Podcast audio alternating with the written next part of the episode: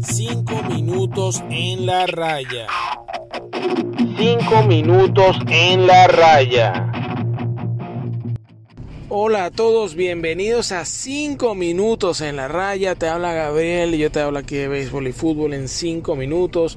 Hoy y luego de haber terminado el mes del Fantasy Baseball, de haber hecho nuestros drafts del Fantasy y a un solo día de iniciar la temporada 2021 de las Grandes Ligas, yo comparto con ustedes lo que para mí son los sleepers para la temporada 2021. ¿Qué son los sleepers? Los jugadores que no se esperan un mayor rendimiento, bien sea porque están en la etapa final de su carrera, bien sea porque no han tenido buenos números y que este año pueden generar números muy por encima de las expectativas. Esos son los sleepers.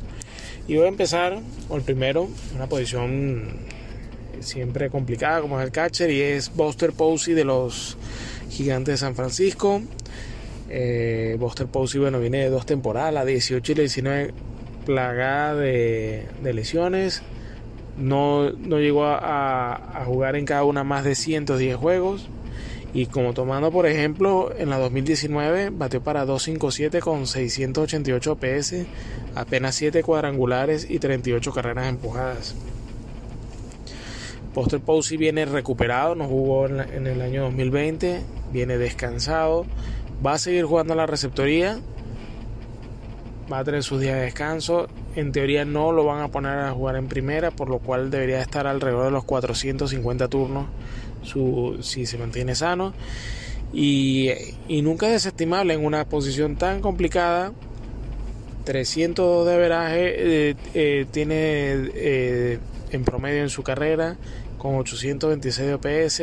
Son números que, vamos a estar claros, quizás no llegue, pero bateando un 280 con unos 780 de OPS muy muy respetable en promedio en la carrera tomando en cuenta los dos últimos años que fueron muy malos 14 eh, jonrones en promedio. Yo creo que eso puede ser un número el que puede alcanzar Buster Posey y 67 carreras empujadas. Si te quedaste sin catchers y estás en la ronda 12 13 o ya hiciste bueno en este caso ya estamos terminando el draft se te lesiona el catcher eh, o no te rinde el que elegiste, bueno, yo creo que Buster Posey es una buena opción. Yo creo que te puede ayudar. Eh, mi segundo sleeper es CJ Cron. Yo creo que es el más obvio de los sleepers. Es un bateador de poder y de poco contacto. CJ Cron eh, este año va a empezar a jugar con los Rockies de Colorado. Fue, fue fichado por los Rockies. Y bueno, jugador que va a Coors Field aumenta sus números de jonrones, por lo cual este es un bateador que inclusive en, la temporada en la que jugó más partidos, 140 juegos, que fue la 2018, eh, batió para 253 averaje, 30 cuadrangulares y 74 carreras empujadas. No está mal para un jugador que puedas coger en la agencia libre, que haga unos números similares. Yo creo que más de 30 o más de 35 ya sería eh, superar las expectativas ya que ha sido la única vez que ha llegado a los 30 cuadrangulares. Ojo con CJ Cron por alguna lesión o la primera base que agarraste termina siendo un bust. Otro leaper es un jugador que todavía entra en la categoría de novato, que es eh, AJ Puck de los eh, Atléticos de Oakland, es un lanzador zurdo, prospecto de la organización que ha sufrido muchas lesiones y que el año pasado precisamente eh, iba a empezar la, temporada y al final las lesiones le retardaron su, su debut. Al final lanzó en 10 partidos con récord de 2 y 0, 3-18 de, efectividad. Estuvo en plan de, de relevista. Está peleando el, el, quinto puesto en la rotación de los Atléticos.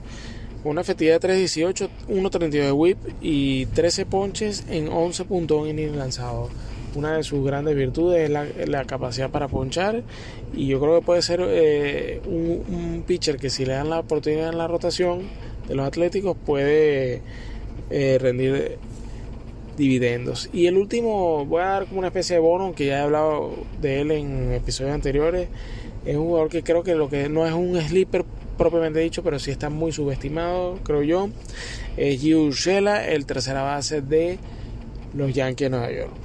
Es un bateador que yo creo que ya el año pasado demostró que es de verdad, a pesar de haber sido la temporada corta.